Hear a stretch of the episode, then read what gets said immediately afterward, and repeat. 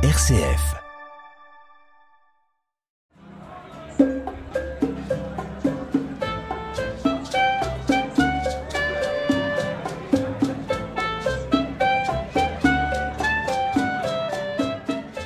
Cuba. Lorsque nous entendons prononcer le nom de cette île de la mer des Caraïbes, nous avons tous notre imaginaire qui se met en route. Pour certains, c'est la musique cubaine, la salsa, la rumba et bien sûr la musique du Buena Vista Social Club, immortalisée par le sublime documentaire de Wim Wenders. Pour d'autres, Cuba, c'est la révolution, Fidel Castro, Che Guevara, un pays qui résiste depuis 60 ans à l'embargo de son puissant voisin et ennemi américain. Pour d'autres encore, c'est Ernest Hemingway, son vieil homme et la mer, et puis bien sûr son bistrot préféré à La Havane, la Bodeguita del Medio, réputée pour la préparation du morito. Cuba, c'est tout cela, et bien plus encore. Des villes coloniales qui semblent endormies dans le temps, comme Trinidad ou Baracoa, des plages, des montagnes chargées d'histoire, et puis surtout un peuple incroyable, un peuple résilient, métissé. Alors ça faisait très longtemps que je rêvais de confronter mon imaginaire à la réalité de ce pays. Alors vous pensez bien que lorsque Terre d'Aventure m'a proposé de partir à Cuba pour voyager hors des sentiers battus avec un ancien confrère journaliste cubain devenu guide, José Ramón Rena, que tout le monde ici euh, surnomme Pépé, j'ai pas été très long à me décider. Allez, je vous emmène, destination l'ouest de Cuba, et un conseil, prenez de bonnes chaussures, nous allons crapahuter. Si je vous ai dit de prendre de bonnes chaussures, c'est que nous allons pour commencer marcher dans des paysages parmi les plus beaux de Cuba, classés au patrimoine mondial de l'UNESCO, un incontournable quand on vient à Cuba, la vallée de Vignales. Pépé nous présente cet endroit. C'est vraiment l'un des endroits les plus adorés par les Cubains et, même par les étrangers qui visitent Cuba. par exemple, ici, euh, on va trouver une sorte de montagne que nous, on l'appelle les Mogotes. ce sont des montagnes un peu arrondies, qui dues euh, surtout à, l'érosion de la pluie après des millions et des millions d'années. Il y a eu des sédiments qui retournent au fond de mer et puis il y a d'autres morceaux de sédiments qui restent. Et ce sont les mogotes qu'on voit aujourd'hui. Mais Très joli, ça rappelle un peu le, Vietnam. Ça rappelle encore au Vietnam parce que j'ai des clients qui, m'ont dit ça, mhm. que ça c'est un endroit qui s'approche vraiment à ce qu'on peut trouver au, de au Vietnam. massif karsique voilà. au Vietnam. Très joli. Mais par contre, ce qui est très intéressant, c'est que c'est habité. Il y a des petites fermes en bois très colorées autour de nous, et puis beaucoup de plantations.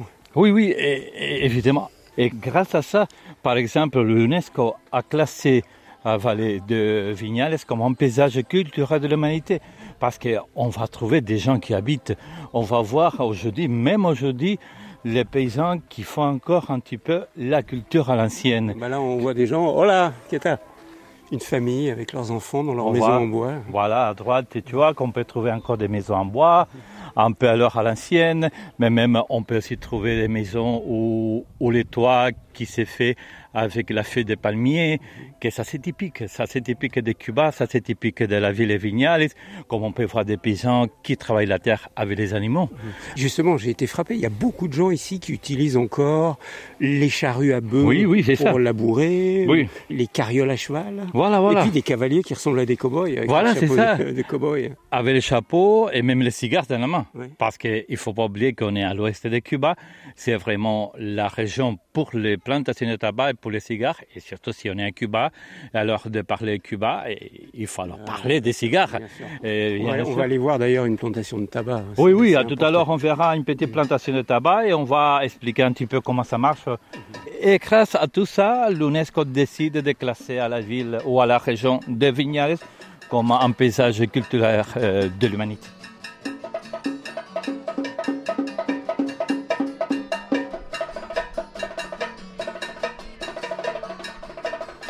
Voit beaucoup de gens à cheval, on vient de le dire. Est-ce que c'est aussi à cause de l'embargo et que le fait qu'il y a peu de pétrole, qu'il y a peu de tracteurs Est-ce que ça a toujours été comme ça? Mais écoute, l'histoire aussi de voir des paysans qui travaillent la terre avec des animaux, on peut dire évidemment, c'est dû euh, au problème économique parce qu'il n'y a pas assez de tracteurs ici à Cuba et puis les paysans, c'était une histoire surtout après la chute du mur euh, de Berlin, parce que Cuba, à ce moment-là, dans les années 90, avait perdu 83% du marché pour importer et exporter. C'est-à-dire que les paysans, euh, ils ont dû prendre évidemment les animaux pour travailler la terre, mais parce qu'il n'y avait plus de, pièces de rechange pour voilà, les tracteurs. Voilà, voilà. On a tout perdu parce qu'avant, il n'y avait que des tracteurs russes. Après, on a tout perdu. Aujourd'hui, il y en a un petit peu de tracteurs, et surtout acheté en Chine. Il n'y a pas beaucoup vraiment. Et puis, il y a beaucoup de paysans qui vont continuer à travailler la terre comme ça, avec des animaux. Mais il y a ici une histoire intéressante, c'était que les paysans, par exemple, c'est vrai que c'est dur le travail avec les animaux, mais aujourd'hui, pour la terre, les paysans, ils vont utiliser des composts naturels, des produits agricole vraiment naturel. Avant, c'était plutôt des produits chimiques. C'était les Russes qui nous envoyaient ça. Mais après, et ça, je le trouve très, très bien. Mhm. C'est-à-dire qu'il y a beaucoup de produits qu'on mange à Cuba, des produits bio. Mhm. C'est pour ça qu'on dit qu'aujourd'hui, euh, l'agriculture cubaine, elle est quasiment euh, bio. Voilà, c'est ça. Pratiquement, totalement bio. C'est ça, c'est ça, c'est ça. Donc, c'est le côté, hein, je le mets entre guillemets, hein, c'est le côté positif de l'embargo. Voilà, moi, moi, je le dis aussi, c'est le côté positif. Parce qu'elle est plus facile, comme on voit dans beaucoup de pays au monde. Ah oui, il y a un produit chimique, mais écoute, il y a des produits chimiques qui sont nocifs.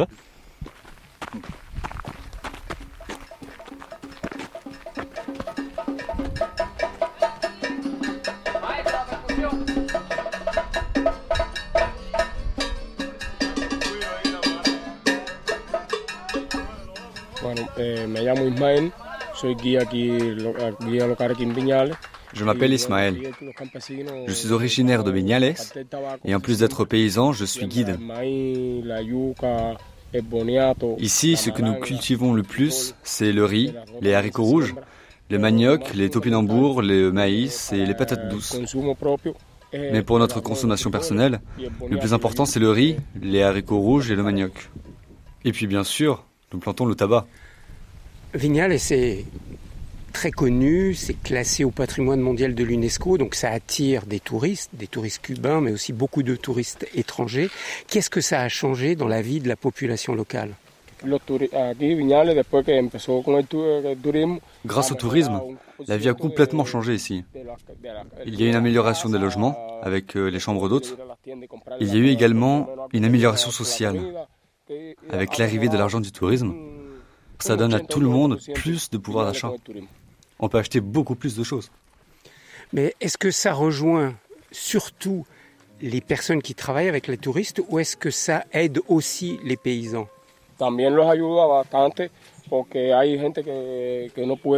Oui, ça aide tout le monde. Même les paysans en bénéficient. Ça ne profite pas qu'aux dirigeants ou aux fonctionnaires. Tout le monde en bénéficie.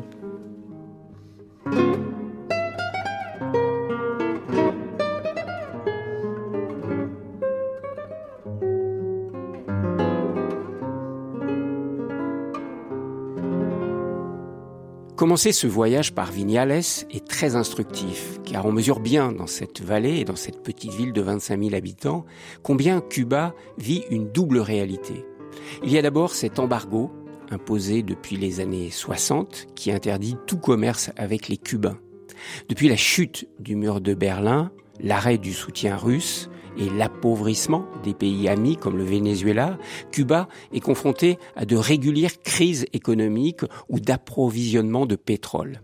Ce blocus, comme disent les Cubains, a été partiellement levé par le président Obama et avec la médiation discrète de l'Église catholique. Mais il a été de nouveau imposé pour des questions électoralistes par Donald Trump et malheureusement n'a pas été levé par Joe Biden. Pour pallier à la crise économique liée à cet embargo, Cuba s'est appuyé sur le tourisme, un moyen pour obtenir des devises fortes. De 340 000 touristes en 1990, on comptait 4,7 millions de touristes en 2018. Mais avec le retour au pouvoir de Trump et le Covid, ce secteur s'est effondré et il est en train de repartir lentement. Il y a donc une économie à deux vitesses à Cuba. Ceux qui vivent en pesos, la monnaie cubaine, c'est-à-dire les salariés, les fonctionnaires, et ceux qui profitent des monnaies fortes, comme on dit à Cuba, les euros, les dollars canadiens ou américains. Il y a ceux qui travaillent avec les touristes en ouvrant des casas particulares, des sortes de chambres d'hôtes ou des restaurants privés, en obtenant bien sûr l'autorisation du gouvernement et en payant des taxes. Le tourisme joue donc un rôle très important dans l'économie cubaine.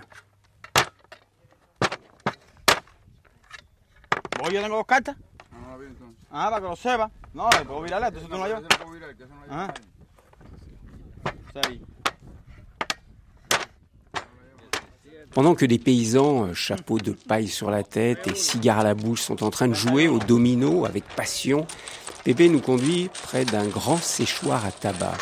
Car Vignales est aussi célèbre pour la qualité de son tabac que l'on utilise pour les célèbres cigares cubains. Une autre source de revenus pour le pays, car Cuba produit environ 150 millions de cigares par an majoritairement pour l'exportation, soit un revenu de plus de 500 millions de dollars par an, un business contrôlé par l'État. On croit que le tabac, il est endémique du pays, mais ce n'est pas comme ça. C'est vraiment l'immigration indienne des années 1200. Les Indiens qui sont arrivés de Venezuela, Honduras aujourd'hui, ils sont arrivés avec la feuille de tabac, avec la plante de tabac. Mais les Indiens, ils utilisaient la feuille déjà sèche de tabac. Ils allumaient la feuille pour faire de la fumée au moment de la cérémonie religieuse des Indiens. Et c'était important pour eux. C'était après les Espagnols qui commencent vraiment à prendre le feuilles de tabac de la plante et à rouler les cigares, tels qu'on connaît aujourd'hui. C'était grâce aux Espagnols. C'était le début de l'histoire des cigares cubains. On commence à planter le tabac au mois de novembre, deux mois pour planter le tabac, novembre et décembre on peut trouver deux plantations de tabac, normalement. Le tabac qu'on trouve ici à Vignales, c'est plutôt le tabac, ce qu'on appelle le tabac en plein air. Le tabac en plein soleil. Et ce sont les feuilles utilisées après pour la tripe du cigare. C'est l'intérieur de la tripe. C'est l'intérieur du cigare, excusez-moi. Alors, c'est la tripe qui nous donne l'arôme, goût, ou combustibilité d'un cigare. C'est le plus important. Mais il y a une autre plantation de tabac recouverte avec un moustiquaire pour éviter que les rayons du soleil touchent directement la feuille de tabac ou les insectes ou la pluie. Et c'est la feuille utilisée après pour la cape extérieure du cigare, qui n'a rien à voir avec la tripe. La cape extérieure d'un cigare, c'est la beauté d'un cigare, que c'est important aussi. Alors, les deux plantations de tabac sont là, en plein air et recouvertes, comme ça. Une plante de tabac peut atteindre 1m50, 1m60 à peu près. Mais la plante elle-même, elle porte de différentes feuilles. Par exemple, les feuilles inférieures, c'est un goût plus léger. Les feuilles moyennes, c'est un goût plus équilibré.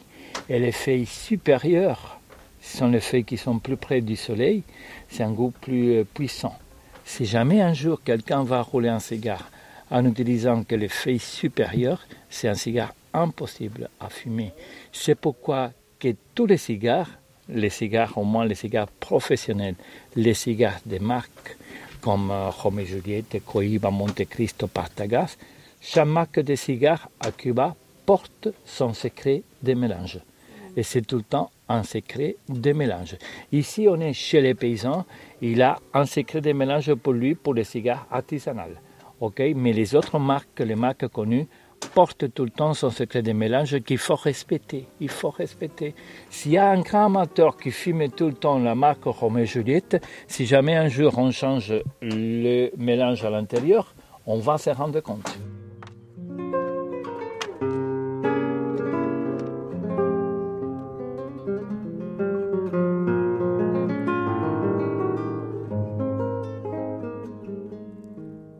Dans cette petite plantation euh, d'Alexis Esperon, comme dans presque toutes les petites plantations de l'ouest de Cuba, les hommes travaillent au champ et ce sont les femmes qui préparent le séchage des feuilles de tabac en les triant, les attachant ensemble pour les enfiler sur des perches et les déposer dans les grands séchoirs aux murs ajourés en bois et aux toits en feuilles de palme. Les feuilles vont rester dedans entre 3 et 4 mois, ici. Mais les paysans, il va contrôler de temps en temps la température dehors et la température dedans. Comment il fait ça? Il n'a rien de spécial dans la main pour contrôler ça. C'est l'expérience de la vie. Les gens, les paysans qui travaillent dans les tabacs, c'est un travail des ancêtres, l'histoire de la famille. Après, ça va continuer pour les enfants, pour les petits-fils, alors que ce sont des gens spécialistes. Si jamais, par exemple, il se rend compte qu'il fait chaud dehors, il fait chaud dedans, il va arroser les sols à l'intérieur de ses choix. Si c'est le contraire, si c'est vraiment froid dehors, il fait vraiment froid dedans, il va allumer du feu contrôlé à l'intérieur du séchoir à tabac parce qu'il faut bien garder l'humidité et la température à l'intérieur d'un séchoir à tabac, sinon la feuille elle peut mourir. Lui, les paysans, ça ferme ici, lui c'est en privé. Mais le business de tabac, le business pour les cigares, c'est un business d'État. Alors lui, il va vendre sa production à l'État. Comme ça il a l'autorisation de garder 10% de sa production, entre guillemets, en principe, pour lui, pour sa consommation, entre guillemets, et en principe. Et alors, il va garder une petite partie de sa production. Le reste, c'est pour la fabrique de cigares. Les spécialistes de fabrique, ils arrivent ici et en fonction de la qualité de sa récolte, on va donner un prix aux paysans. Et le paysan, il va toucher de l'argent pour ça.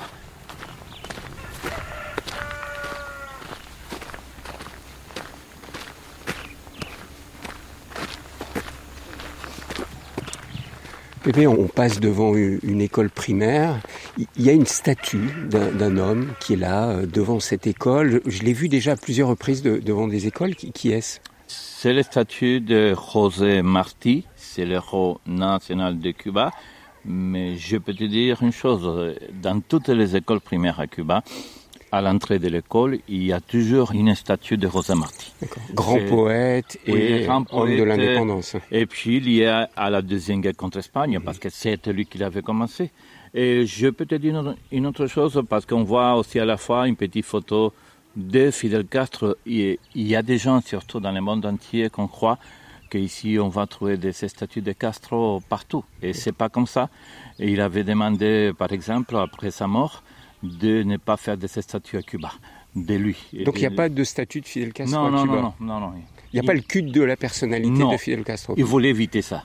Il voulait éviter le culte à sa personnalité. Il l'a demandé explicitement Il a demandé à son frère Raúl Castro de faire ça, de ne, de ne pas installer ici de ces statues de lui, ni de nommer un aéroport ou les écoles avec son nom et son prénom. On a laissé un petit peu les artistes libres, euh, si un peintre voulait faire un tableau de lui, on pouvait le faire en écrivant, voulait écrire quelque chose sur lui, c'était possible, mais officiellement de cette statue, il n'y a rien ici. D'accord. Donc il n'y a pas d'avenue Fidel Castro dans toutes les villes, il n'y en a pas. Non, il n'y en a pas ici. occidental. ¿Pero qué parte es esta aquí en Pinar del Río? ¿Es en esta misma zona? En Viñales, Viñales, colindando con Viñales, toda esa zona. Y estos serían vegas de tabaco, aquí hay boniato sembrado. Bueno, me llamo Miguel Antonio Remedios Suárez. Bien, je m'appelle Miguel Antonio Remedios. Je suis né dans cette partie de l'île de Cuba que l'on appelle la province de Piña del Río, et à San Andrés exactement. C'est un lieu où prédomine la montagne. Toute ma famille est de cette région. C'est ici que j'ai été créé et que je crée. Vous faites des paysages qui sont très inspirés par les montagnes particulières de cette région. En quoi cela vous inspire? En quoi vous aimez particulièrement ces paysages? Eh, para pintar este tipo de paisajes Ma source d'inspiration pour peindre ces paysages, c'est la montagne, le fleuve, les arbres. J'ai été créé au cœur de cette montagne. Et je fais aussi un travail très particulier dans un style surréaliste. Je représente des spirales. C'est la force de l'ouragan. Mais je m'inspire aussi de sujets sociaux et politiques. J'ai beaucoup de mes œuvres dans différents pays dans le monde car le gouvernement cubain m'achète des œuvres pour les offrir à des dirigeants d'autres pays qui viennent visiter Cuba. Comme artiste cubain, vous êtes salarié par l'État ou vous êtes indépendant? Non, non, Non, non, je suis indépendant. Je gagne de l'argent quand je vends un tableau. Est-ce que vous voulez rester toujours dans cette région ou est-ce que vous voulez un jour partir à La Havane? Non, non, non, non, non, non, je ne voudrais jamais partir vivre à La Havane. Je trouve toute mon inspiration ici, où je suis né. Merci beaucoup et je vous laisse continuer votre travail de peinture et de peintre. Merci beaucoup.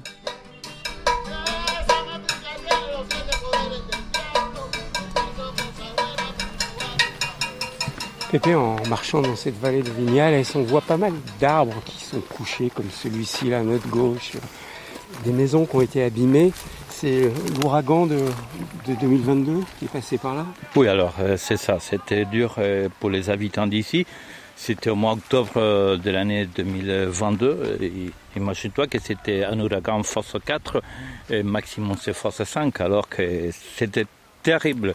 Il y a eu beaucoup de séchage à tabac, que c'est une source importante pour les paysans qui habitent ici, qui sont tombés par terre. Et toutes les plantations, évidemment, on a tout perdu ici, des plantations de topinambour, de maïs, de haricots. C'était dur, et même les habitants d'ici, ils sont passés presque un mois sans électricité ici, parce que les fils électriques par terre, il n'y avait pas l'électricité pour faire la cuisine à la maison, alors que c'était très dur. Heureusement aujourd'hui que petit à petit, les gens ils commencent à refaire les séchoirs à tabac. On voit des cultures maintenant, mais alors euh, c'était dur. C'était dur au mois d'octobre de l'année 2022. Et c'est fréquent qu'il y ait des ouragans qui touchent Cuba? Et c'est pas fréquent, mais par exemple, la, la saison officielle pour les ouragans, c'est le 1er juin jusqu'à le 30 novembre. Normalement, c'est la saison des ouragans, mais heureusement, c'est pas tout le temps Cuba. Il y a des ouragans qui touchent les autres îles, il y a des ouragans qui partent vers les États-Unis, surtout la Floride, mais à Cuba, heureusement, c'est pas tout le temps.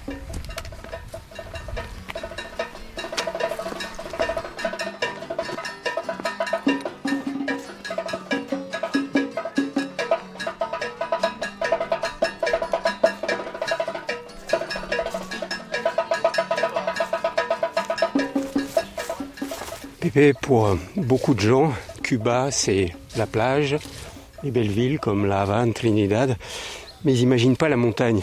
Toi, tu aimes bien emmener les gens marcher dans la forêt, dans la montagne. Tu peux me dire ce que ça représente, ces lieux, pour toi et pour les Cubains? Écoute, euh, pour moi, c'est très important la montagne. Il y a des montagnes qui sont magnifiques à Cuba. Tu peux voir maintenant, on traverse la montagne, on est tous sur la montagne, on entend le bruit de la nature. Et... On est dans une réserve hein, ici. Dans une réserve. Qui s'appelle comment ici? Mille Cumbres. Ça s'appelle Mille Cumbres, c'est la réserve des Mille Cumbres, en français Mille Sommets. Et c'est très connu dans la région Mille Cumbres. Et puis, on peut apprendre des choses intéressantes. Aujourd'hui, par exemple, on a vu comment il y a des plantes qui servent à la médecine naturelle et que même il y a des paysans qui en profitent aujourd'hui. On est vraiment un paysan qui habite au milieu de la montagne, un pays isolé de la ville. Au lieu d'aller voir un médecin, que c'est possible, il va utiliser la médecine naturelle. Les paysans de cette région, ils sont très en lien avec cette montagne parce qu'ils sont cultivateurs hein, et éleveurs pour la plupart. Mais ils vont dans la forêt, ils apprennent toujours de la forêt, ils connaissent les plantes. Bien sûr, tous les paysans connaissent les plantes. Ils adorent la montagne. Mhm. Ils partent en montagne. Même il y a une chose intéressante. Par exemple, les paysans à Cuba, si la montagne c'est à côté, ils laissent les cochons en liberté dans la montagne. Mhm. Parce que les cochons, ils cherchent la graine de palmier qui adore ça. Et si la viande de cochon, la viande de porc par exemple, elle est bonne à Cuba, c'est grâce à ça. Parce que les cochons, ils sont en liberté. C'est pas élevage industriel, tout le mhm. contraire à ça. Et ça, c'est très bien. c'est comme en Corse. Quoi. Voilà, comme en Corse. Voilà, c'est ça.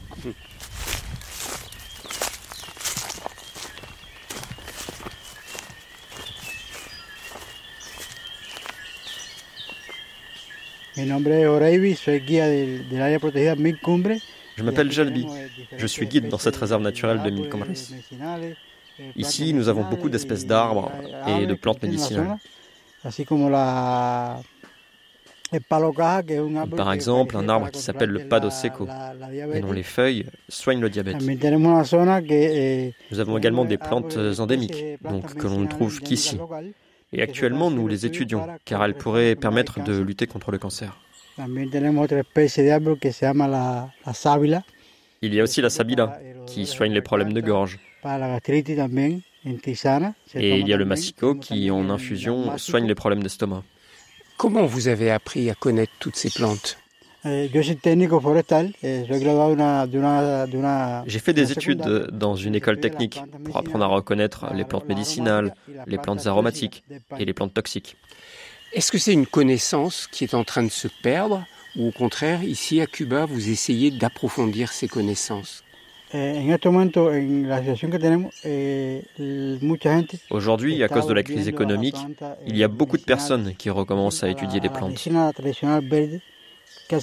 pour trouver d'autres solutions au manque de médicaments. Le médecin de votre village, par exemple, il s'intéresse à ces plantes médicinales? Oui, oui, oui. Le médecin de notre village, à côté de sa maison, il a un jardin de plantes médicinales. Et avant de faire une ordonnance pour un médicament, il essaye de soigner avec les plantes. Depuis toujours à Cuba, dans les montagnes, les paysans se soignent avec les plantes.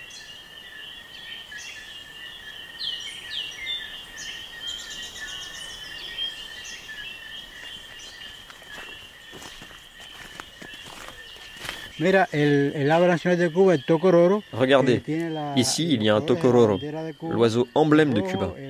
Comme notre drapeau, il a trois couleurs, le rouge, le blanc et le bleu.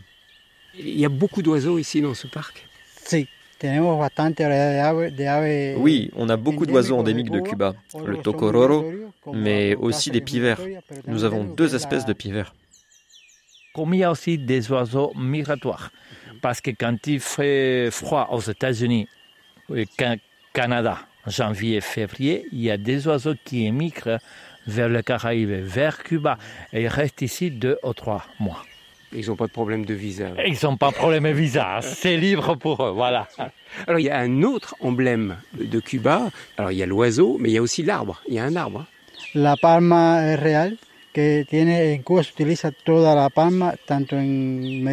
le palmier royal, dont on utilise tous les éléments, tantôt comme médicament, comme alimentation pour les animaux ou pour construire des maisons.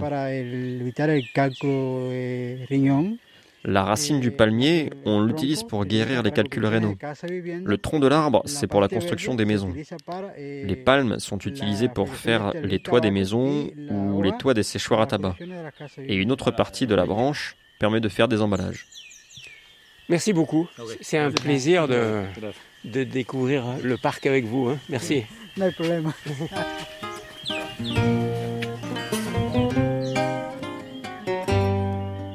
Eh bien, nous quittons pour aujourd'hui les forêts de Cuba, mais nous poursuivrons dans notre prochaine émission la découverte de cette île, de ses montagnes et de son histoire, en mettant notamment nos pas dans ceux de Che Guevara.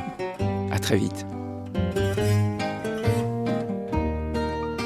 Ce reportage a été réalisé en partenariat avec Terre d'Aventure, spécialiste des treks et des randonnées dans le monde entier et notamment à Cuba.